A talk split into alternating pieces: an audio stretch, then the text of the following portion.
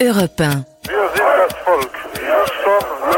1955-1989, derrière le mur. J'ai sans doute vécu la nuit la plus extraordinaire de ma vie depuis la libération de la France. La chute. J'ai été pris dans un embouteillage de piétons à 3 heures du matin. Perestroïka, un mot russe pour dire reconstruction, un mot qui en cette année 1989 va résonner dans toute l'Europe de l'Est. À Moscou, c'est le mot d'ordre lancé par le nouveau chef d'Union soviétique, un jeune, 54 ans, il s'appelle Mikhail Gorbatchev.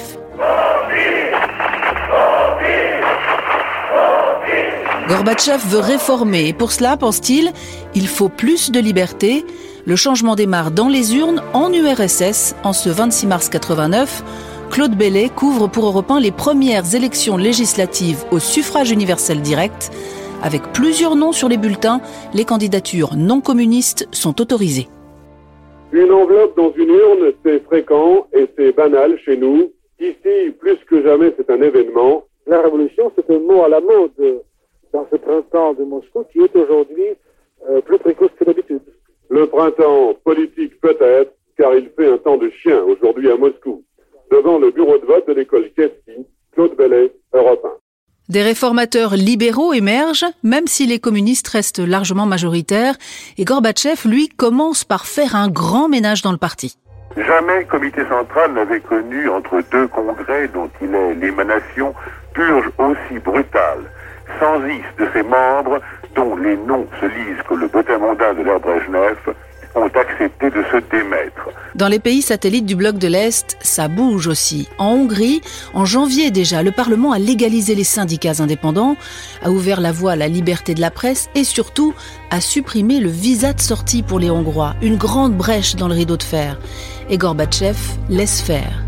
En Pologne, c'est en juin que se déroulent les premières élections libres, sous les yeux de Bernard Marguerite pour Europe 1. Ces élections historiques se déroulent sous le signe de la courtoisie et de l'entente. À son arrivée au bureau de vote, le général Jaruzelski, salué par des représentants de Solidarność, leur souhaitait bonne chance.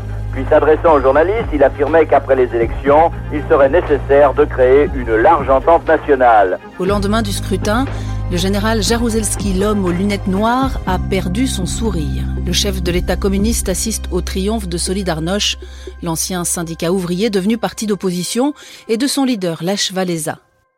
Ce raz de marée pour Solidarność crée une situation politique entièrement nouvelle. La consternation est telle du côté du pouvoir que toutes les conférences de presse annoncées pour lundi avaient été annulées et que tous les représentants des autorités sont inaccessibles. Le premier à inaugurer ce paysage politique complètement chamboulé, quelques jours plus tard, c'est François Mitterrand. Pour Europe 1, Benoît Laporte suit le voyage du président français. François Mitterrand découvre la Pologne au moment où elle change de visage. Pour la première fois depuis qu'il voyage à l'Est, le chef de l'État ne rencontrera pas des dissidents, mais des députés de l'opposition et des syndicalistes indépendants. Les contacts auront lieu au grand jour, pas en catimini. Et c'est Valéza qui offrira le déjeuner demain dans son fief de Gdansk. Le pouvoir joue d'ailleurs le jeu, puisque le général Jaruzelski a invité Solidarité au dîner officiel donné ce soir en l'honneur de François Mitterrand. Tout cela est impossible ailleurs qu'en Pologne. Et le lendemain, l'accueil à Gdansk a des airs de fête. Vive la France Vive le président Le chef de l'État, accompagné cette fois-ci de Lech Walesa, a été accueilli par une haie d'honneur d'ouvriers en bleu de chauve. Ambiance militante, on était entre soi. Le chef de l'État a trouvé des interlocuteurs conscients de vivre un moment historique, mais sans stratégie arrêtée. Comme le dit Walesa, c'est passionnant, mais c'est l'inconnu. Benoît Laporte, Europe 1. C'est une grande entreprise nationale que celle qui est en cours aujourd'hui et qui n'a d'égal nulle part. Il faut donc que les hommes soient passionnément épris de liberté, passionnément épris de leur patrie. Et comme euh, la passion est souvent exclusive de la raison, j'espère qu'ils seront capables d'apporter dans leur démarche la maîtrise de la raison. La même raison qui s'exprime du côté de Moscou. Début juillet, Mikhail Gorbatchev passe 48 heures à Paris, l'occasion d'une interview sur Europe 1 et Antenne 2 avec Jean-Pierre Elkabach et Christine Ockrent. Euh, les opinions du peuple entier se sont euh, exprimées à la suite des élections qui se sont passées dans une atmosphère unique que notre pays n'a jamais connue de toute son histoire, évidemment. C'est vraiment la preuve évidente de l'irréversibilité de la perestroïka. Des évolutions irréversibles qui se traduisent par de nouvelles brèches. Hongrie, le 10 septembre, à la télévision d'État, un ministre annonce qu'à minuit, ils ouvriront la frontière avec l'Autriche. Les Allemands de l'Est qui veulent passer à l'Ouest ne perdent pas une minute. Ni Jean-Yves Dermain pour Europe 1, il voit les premiers réfugiés arriver. Minuit 3 minutes au poste frontière de Nickelsdorf à 80 km au sud de Vienne. La première Trabant, la voiture de série euh, modèle courant en Allemagne de l'Est, la première Trabant bleu clair voit se lever devant elle la barrière de la liberté.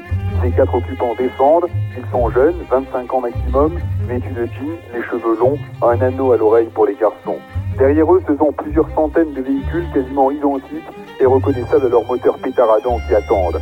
Quelques coups joyeux de klaxons, quelques embrassades avec les douaniers autrichiens ou les membres de la Croix-Rouge, mais les visages rayonnent surtout d'une immense espérance intérieure. Et chaque heure qui passe, ils sont plus nombreux. Au compte de fait de la frontière, le spectacle est permanent. Pas loin de 10 000 Est-Allemands seront passés ce soir. La sensation, cet Allemand de l'Est, venu avec une voiture de course, une Formule 3 construite par lui-même, pour quitter la RDA, il avait affirmé participer à une course en Hongrie. Le rire, une voiture plus délabrée que les autres qui refuse de passer à l'ouest et qui sera remorquée par des amis. L'émotion, cet homme de 50 ans qui s'écroule en larmes, cela faisait 4 ans qu'il essayait en vain de franchir la frontière. Mais chaque réfugié a son histoire, son drame, ses joies. Ainsi, Annette, qui serre la main de son fils Paul, 4 ans, avec son mari, ils lui ont simplement dit qu'il partait en vacances. Heureuse, très heureuse. Pourquoi veux-tu partir Je veux vivre. À la frontière austro-hongroise, Jean-Yves Dermain, Europe 1. Cet exode, c'est le début de la fin d'un système, décrypte André Ancien, le correspondant d'Europe 1 en Allemagne. La décision du gouvernement hongrois de laisser passer à l'ouest les réfugiés constitue une sensation politique. La Hongrie, en effet, est passée outre à l'opposition catégorique de la RDA. À la loyauté vis-à-vis d'un pays socialiste, elle a préféré le respect des droits de l'homme et vraisemblablement aussi l'aide financière ouest-allemande. Les réfugiés, par dizaines de milliers, passent par des camps de transit, puis ils sont accueillis en RFA, l'Allemagne de l'Ouest, et parfois même chez l'habitant, explique sur Europe 1 l'historien allemand Rudolf von Daden, interrogé par Jean-Pierre Elkabach. C'est touchant de voir arriver les gens ici, dans notre ville de Göttingen. On nous demande à tous d'accueillir des gens parce qu'il n'y a pas assez de place autrement. Ce qu'il ne faut pas oublier, ça fait plus de 40 ans qu'ils ne connaissent pas la liberté. Euh, C'est-à-dire qu'on ne va pas voir le, mur de Berlin être abattu de, de, de, sitôt. Mais ça donne beaucoup de résultats dans d'autres pays, en tout cas pour le moment, ces, ces évolutions et ces craquements dans l'Europe de l'Est, en Pologne, en, en Hongrie, bientôt peut-être en Tchécoslovaquie, mais pas en Allemagne de l'Est. L'Allemagne de l'Est sera le dernier pays, l'Europe orientale, euh, à réaliser la perestroïka. Parce qu'une fois que le mur de Berlin s'écroule, c'est l'Empire soviétique qui s'écroule. Mais là aussi, justement, en Allemagne de l'Est, on ose maintenant sortir les pancartes pour exiger des réformes et la démocratie. Octobre, à Leipzig, ce sont les manifestations du lundi. Jean-Bernard Cadier file dans cette ville de l'Est pour observer comment, à chaque fois, tout commence par un simple rassemblement de prières pour la paix. Cette cloche, c'est celle de l'église Saint-Nicolaï, point de ralliement de tous les opposants. 17 heures, c'est l'office une foule incertaine tourne en silence autour de l'église. On pense qu'il n'y aura pas de manifestation. Les visages tendus regardent en l'air. Que se passe-t-il Là-haut, sur un coin d'immeuble, la police a installé une caméra mobile et ce mauvais œil balaye la foule sans vergogne. La nuit tombe, c'est la fin de l'office. Des centaines de personnes se pressent contre l'église. La place est trop petite. Les premiers slogans déchirent le silence.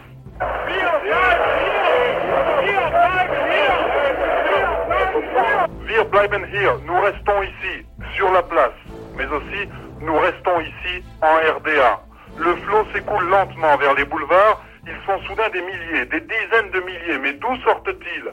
Le rassemblement était interdit, ça n'est plus un rassemblement, ça n'est même plus une manifestation, c'est un peuple en marche. Leipzig, Jean-Bernard Cadier, Europe 1. Un peuple qui plébiscite Gorbatchev et qui n'est pas avare en slogan.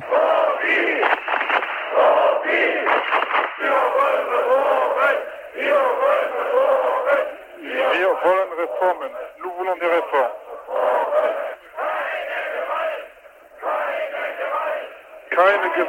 Nous ne voulons pas de violence.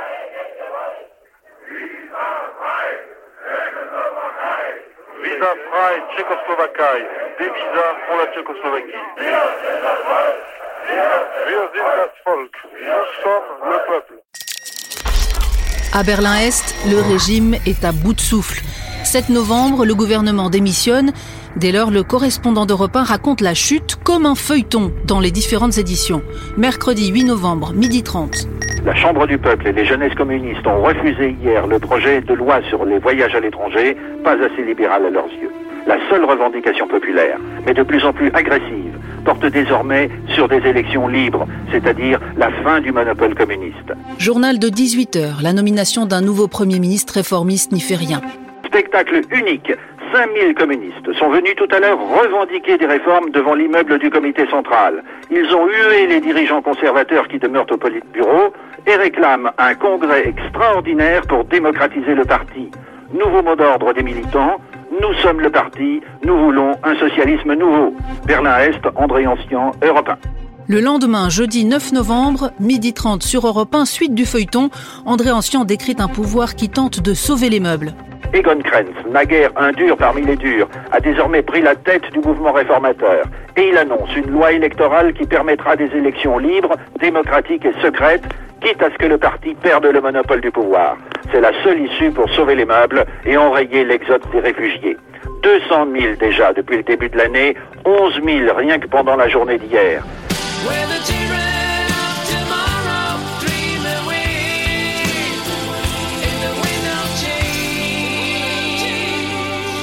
C'est le vent de changement que chantera Scorpion. Journal de 18h, rien ne va plus au Parti communiste de RDA. Un vent de fronde, que dis-je, de sédition souffle sur le parti.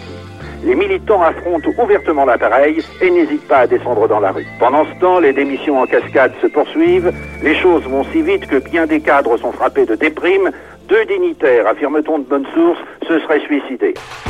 Édition de 20h, André Ancien rapporte la décision qui vient d'être annoncée dans une certaine confusion et qui va faire basculer la situation. Sur proposition du Politburo, le Conseil des ministres de RDA a décidé dans l'après-midi que tous les Allemands de l'Est désireux d'émigrer pourront passer directement désormais par la frontière avec la RFA et par Berlin-Ouest. Ils n'auront à fournir aucune justification. Il leur suffit de demander un visa auprès de la police qui doit le leur délivrer immédiatement. Ce nouveau règlement entre dès maintenant en vigueur. Il signifie que le mur de Berlin a pratiquement cessé d'exister. Ça y est, la brèche est ouverte dans le mur. Il tombe.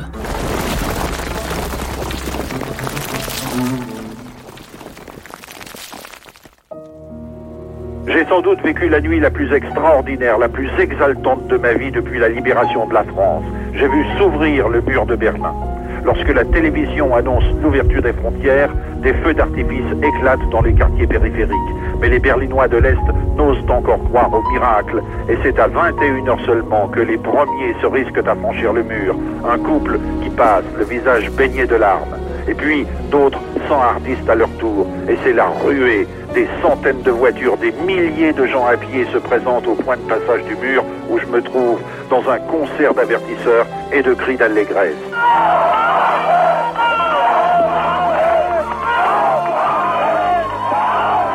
Les policiers populaires demandent à voir les visas, mais ils sont tellement débordés qu'ils finissent par laisser passer tout le monde sans aucun contrôle.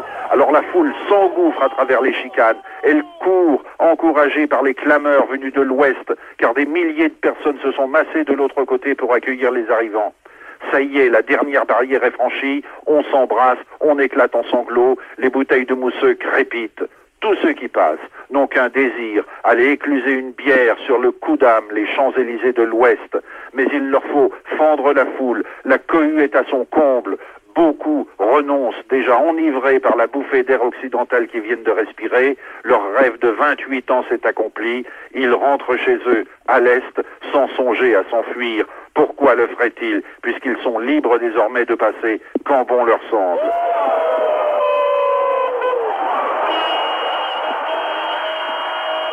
Berlin a vécu sa nuit de folie. La journée d'aujourd'hui promet d'être plus folle encore. Berlin-Est, André Ancien, Europe 1. Et la journée suivante aussi, et celle d'après. Des instants historiques vécus par certains avec plus d'intensité encore. Ainsi, le grand violoncelliste Rostropovitch, qui a dû quitter Moscou dans les années 70 et s'exiler, il lui a suffi de 24 heures pour arriver à Berlin et pour jouer les yeux fermés à Checkpoint Charlie, au pied du mur.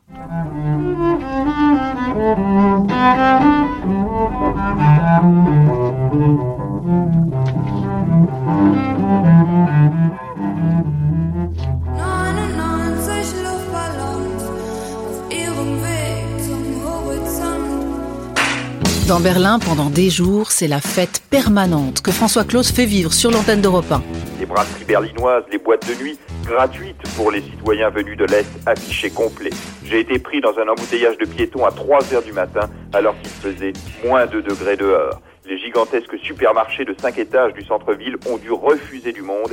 Imaginez les galeries Lafayette à Paris, obligées de fermer pour cause de surcharge. Berlin-Ouest ou la découverte du capitalisme suprême. Hier matin, on a rencontré quelques gens et on leur a montré un peu le, le centre de la ville. J'avais l'impression qu'ils avaient les yeux mouillés tout d'abord. Et en plus qu'ils ne savaient pas quoi dire. En fait, ils, ils disaient rien, mais ils regardaient euh, tout stupéfaits et sans pouvoir, euh, dans, dans, une sorte de délire, sans pouvoir comprendre euh, ce qui se passe. Et les gestes de solidarité se sont ainsi multipliés tout au long du week-end. Les brasseries qui servaient la bière à moitié prix dans le centre-ville pour les citoyens venus de l'Est, mais aussi cette chaîne d'hôtels qui a offert 80 chambres ce week-end, sans parler des banquiers qui ont travaillé samedi et dimanche pour verser les 100 marques, les 350 francs de bienvenue offerts par le gouvernement de l'Ouest, alors que les files d'attente devenaient impressionnantes devant les guichets. Les stations-service, quant à elles, ont organisé leur propre ravitaillement en carburant deux temps pour que les petites trabantes venues de l'Est puissent circuler normalement. Europe 1 se découvre même de nouveaux auditeurs que la radio accompagnait à l'Est du mur, comme ce berlinois joint depuis Paris. Nous sommes heureux de, de parler avec quelqu'un d'Europe numéro 1. Nous écoutons toujours votre e-parade dans votre station sur longue onde. Le top 50 Exactement. Nous les mettons, mettons sur une petite casette. Vous pouvez euh, probablement pas imaginer quelle joie nous avons, après 28 ans de mur, de communiquer avec des gens qui sont libres. Euh... En ce début novembre 1989, une page se tourne, le monde entier applaudit cette liberté retrouvée et à Moscou, Bruno Seznek scrute les réactions. Le Kremlin décide de se féliciter de ces changements. La doctrine Brezhnev est bel et bien mise au rencard. Pendant un quart de siècle, elle avait stipulé l'intervention musclée quand un parti frère était en difficulté. Aujourd'hui, Moscou préfère leur dire suivez votre chemin, en anglais do it your way, fini la doctrine Brezhnev, vive la doctrine Sinatra, c'est ce que confiait drôlement la semaine dernière un porte-parole soviétique. Et finalement, dans ce bloc de l'Est, chacun l'a fait à sa façon, comme il a pu. En ce 11 novembre, deux jours après la chute du mur sur l'antenne d'Europe 1, le président de la Commission européenne, Jacques Delors, reconstitue le puzzle. Le plus important, c'est de voir que le processus est différent selon les pays. En Pologne, c'est la bataille menée depuis dix ans par un syndicat Solidarité. En Union soviétique, M. Gorbatchev a été le fait générateur de tout, mais il l'a fait par la parole et par la politique. Et en Hongrie, s'agit d'une modernisation économique de commencer depuis 20 ans et c'est à l'intérieur même du Parti communiste que se situe le débat politique et central puisqu'ils ont changé leur nom. Alors qu'en Allemagne de l'Est, c'est le peuple qui fait l'histoire et ce sont les, les hommes politiques de tous les pays qui courent après le peuple.